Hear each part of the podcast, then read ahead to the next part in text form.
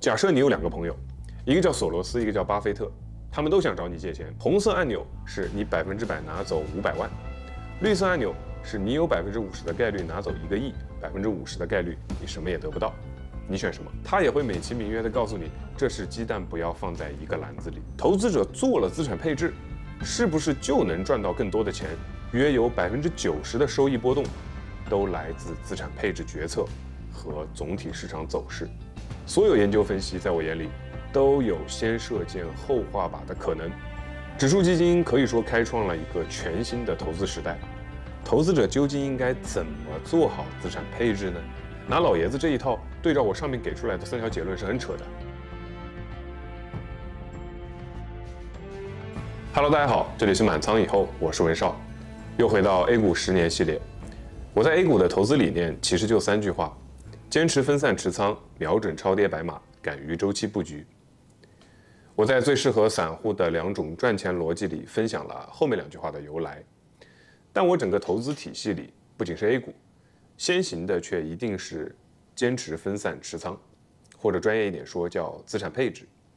今天我想跟大家拆解拆解这个资产配置这件事儿。为了能尽我所能的讲明白这事儿，我查阅整理了很多文献资料。那我相信这期的叙述或许也能帮你理清一些曾经内心模糊甚至两相矛盾的点。但很抱歉的是，我在开始这个系列的时候也说过，我不想也不配给大家授课。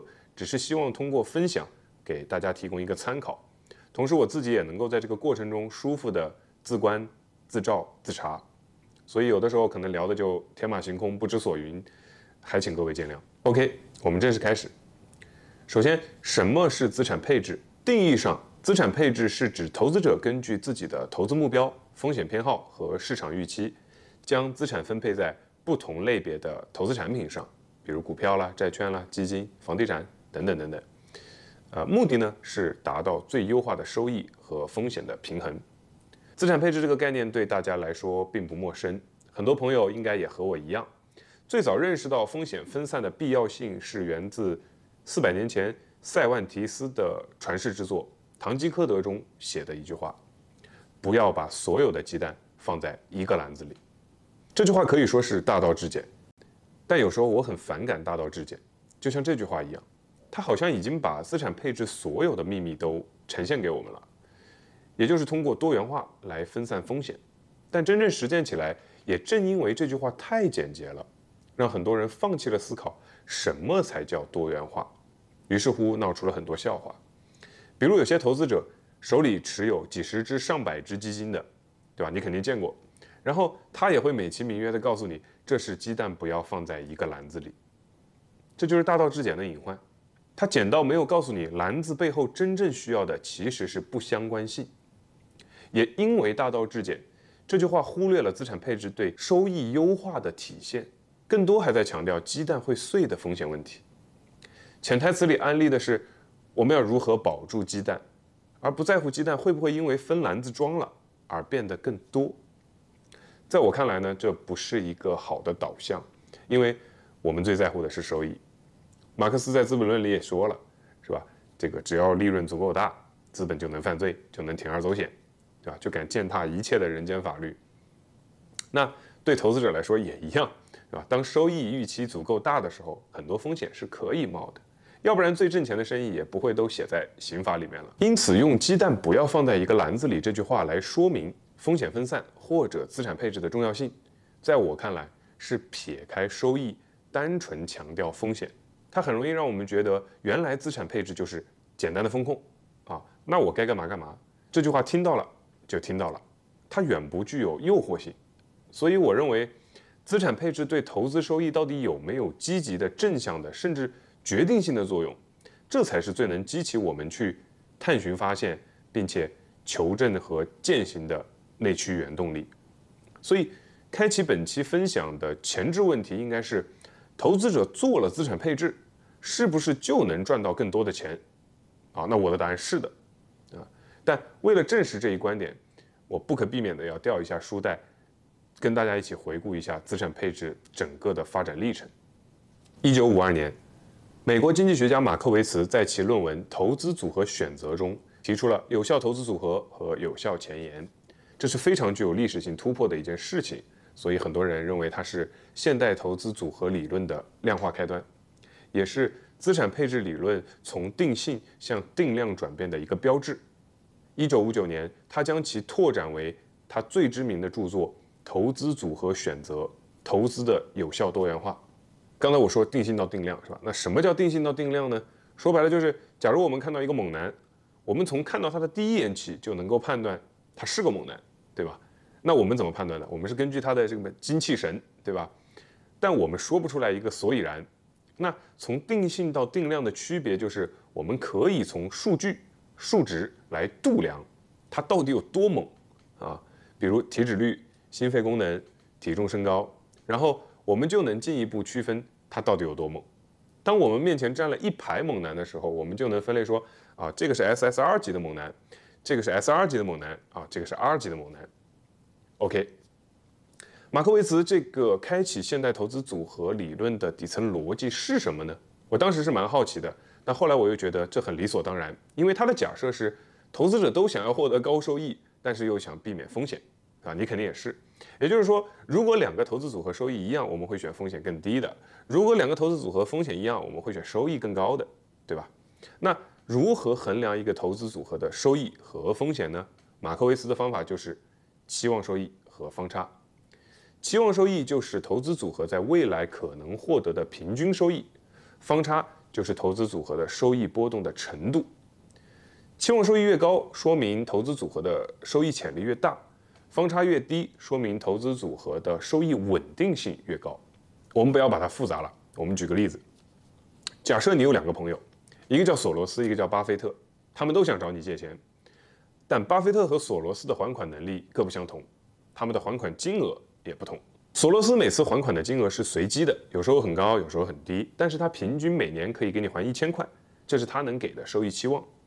巴菲特每次还款的金额是固定的，每年就定死了，给你八百块。那你会借钱给谁呢？如果你只看期望收益，你可能会借钱给索罗斯，因为他的平均还款金额是一千块嘛，对吧？比巴菲特那个八百要高。但是如果你考虑风险，你可能会借钱给巴菲特，因为他的还款金额是固定的，啊，不会出现波动。索罗斯的问题在于他还款金额的不确定性，意味着你有时候能高于八百，有时候能低于八百，有的时候你甚至一毛钱都没有，所以你需要在收益。和风险之间做一个平衡，找到一个适合你的投资组合，也就是你很有可能全都要。那马克维斯的理论就是帮助我们去找到这么一个平衡点，所以他提出了一个概念，叫做有效前沿。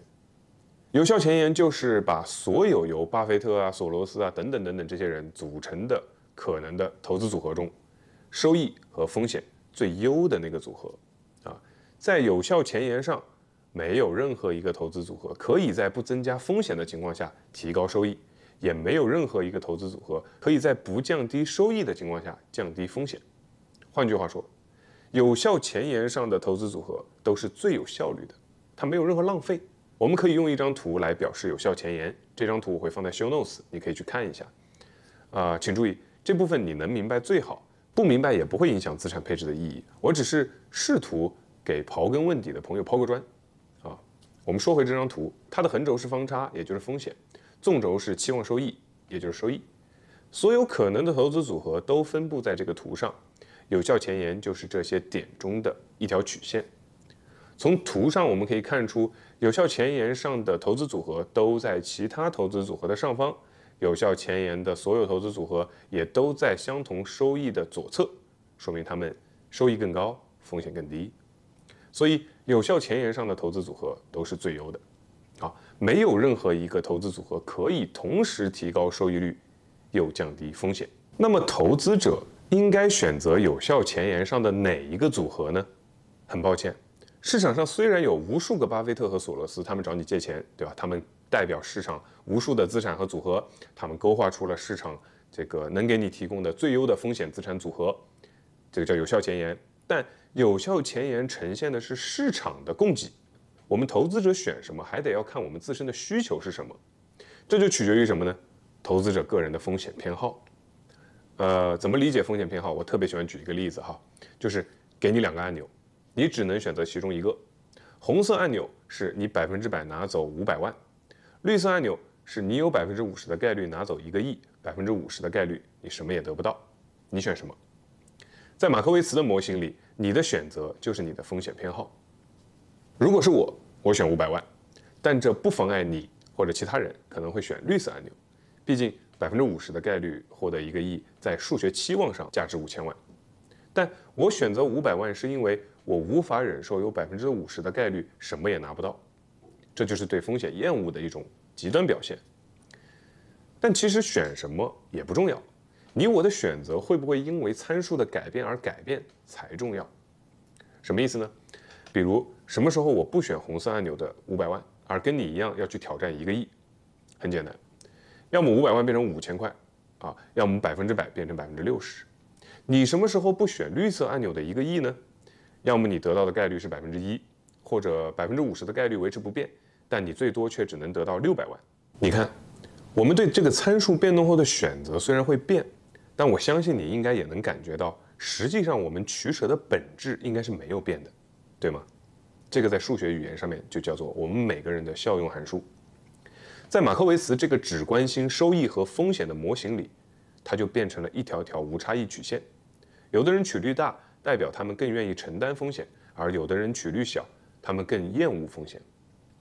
呃，这里说点题外话，就是为什么无差异曲线注定是曲线而非直线呢？我们还是从效用的理论出发，很好理解。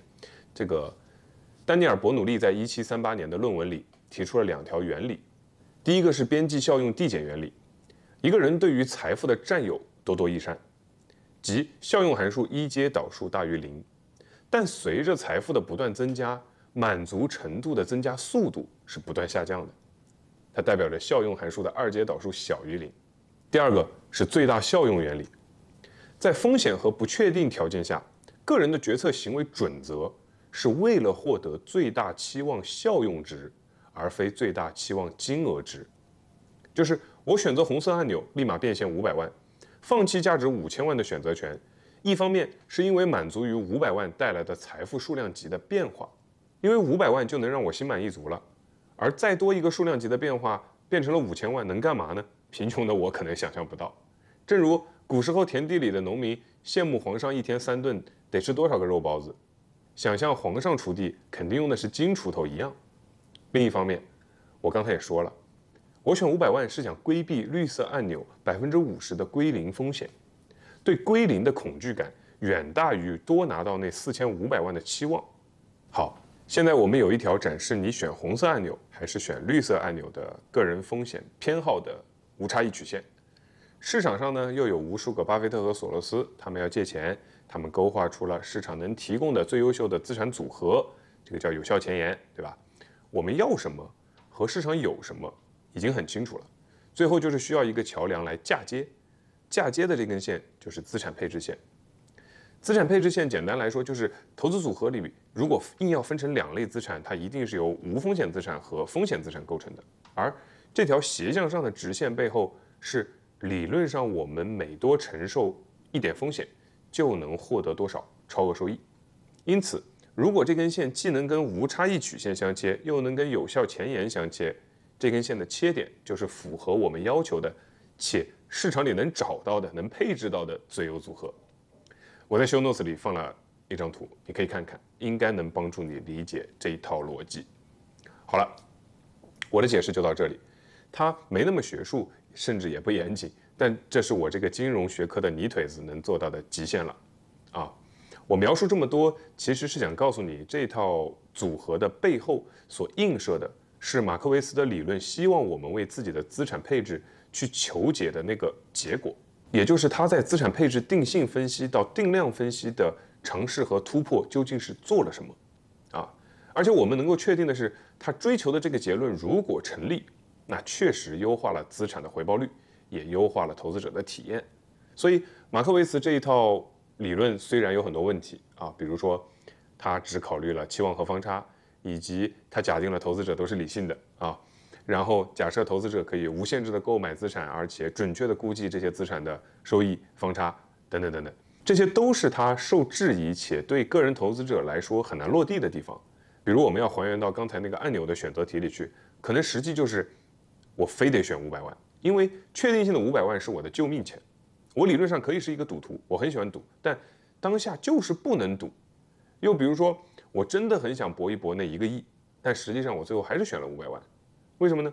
很简单，因为你在我的后面拿着枪等我选，而且明着告诉我，我要是敢抢了你选一个亿的机会，待会儿直接送我归西。啊，换句话说，投资者当然关心收益，也关心风险，投资者不可能只关心收益和风险嘛，对不对？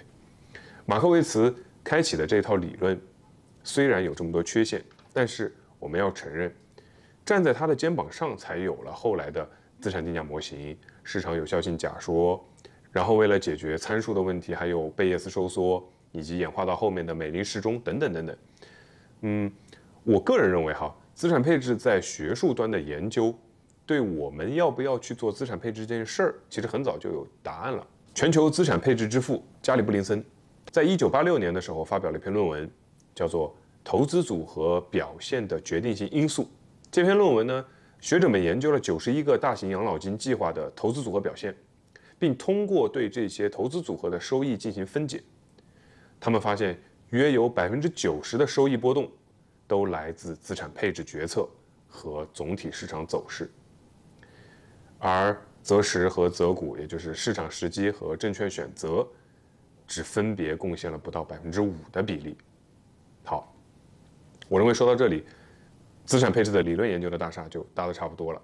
但是纸上得来终觉浅，所有研究分析啊，不管是马克维茨的还是这个加里布林森的，所有研究分析，在我眼里都有先射箭后画靶的可能。如果你研究过估值啊，你就明白我在说什么。所以我更关心的是，现实世界里有没有人拿这个真金白银。来对资产配置做验证呢？那说到这里，我就想分享三个人的经历。第一个人呢是达里奥。一九八二年，达里奥准确地预测了墨西哥债务违约，并且提前买入了黄金和国债期货，但最终他爆仓了，因为他没有想到危机导致了美联储的干预，于是他痛定思痛，达里奥放弃了对基金经理预测能力的信任。他开始思考一个永续的资产配置策略。然后，一九九六年的时候，桥水对冲基金建立了第一个主动配置风险的基金，也就是后面大家都知道的全天候基金。二零零五年，这种主动配置风险的理念被专业术语化，叫做风险评价，就是指在不降低收益率的条件下降低风险，让投资组合中包含多个不相关的资产。通过不断的资产再平衡实现超额收益。那二零零八年的时候，桥水的全天候基金在金融危机中跑赢了绝大部分资产。这是第一个人。第二个人是约翰伯格。一九七四年，约翰伯格创立了先锋集团。他从简单原则和常识性原则出发，提出了“狐狸多技巧，刺猬仅一招”的刺猬战略。什么意思呢？大概总结为三点。长期投资才是明智的，试图超越市场是不可能的，高成本是不可取的。啊，他的名字一度成为那个时代被动投资的代名词。指数基金虽然不是他发明的，但 ETF 这个投资品种成为今天费率最低、规模最大产品的缔造者，就是他。指数基金可以说开创了一个全新的投资时代。啊他把复杂的投资进行简化，并且引入了千家万户，这一点，任何一个指数基金 ETF 的持有者都感同身受。这是，这是第二个。呃，第三个人是塔勒布，也就是写了《不确定性三部曲》的塔勒布。他说，牙医比对冲基金更富有，因为基金经理的收入是极端的两极分化，并且不确定、不可持续，所以。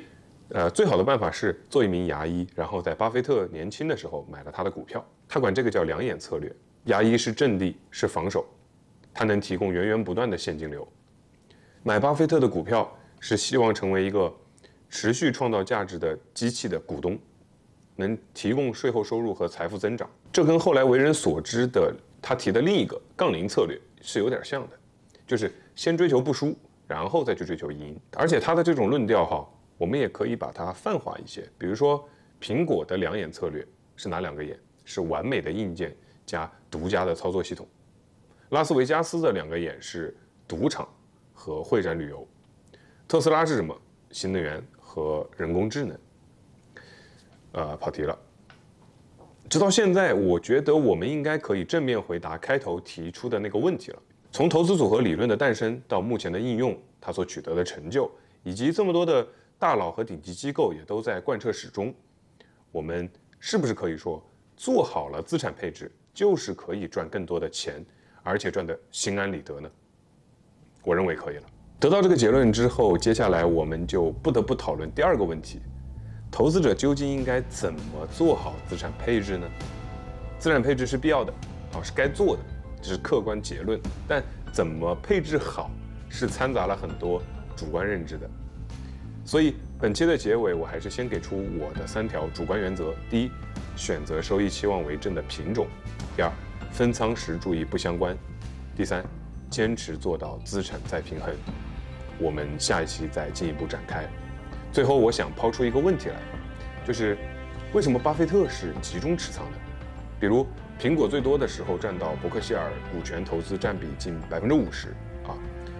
我觉得这个问题是我在研究大到个人资产配置，小到股票分散持仓上，曾经一直反常识的一个问题，就是资产配置决定了收益波动的百分之九十，这点没毛病，是吧？老人家也是因为持有了不同时期的大牛股。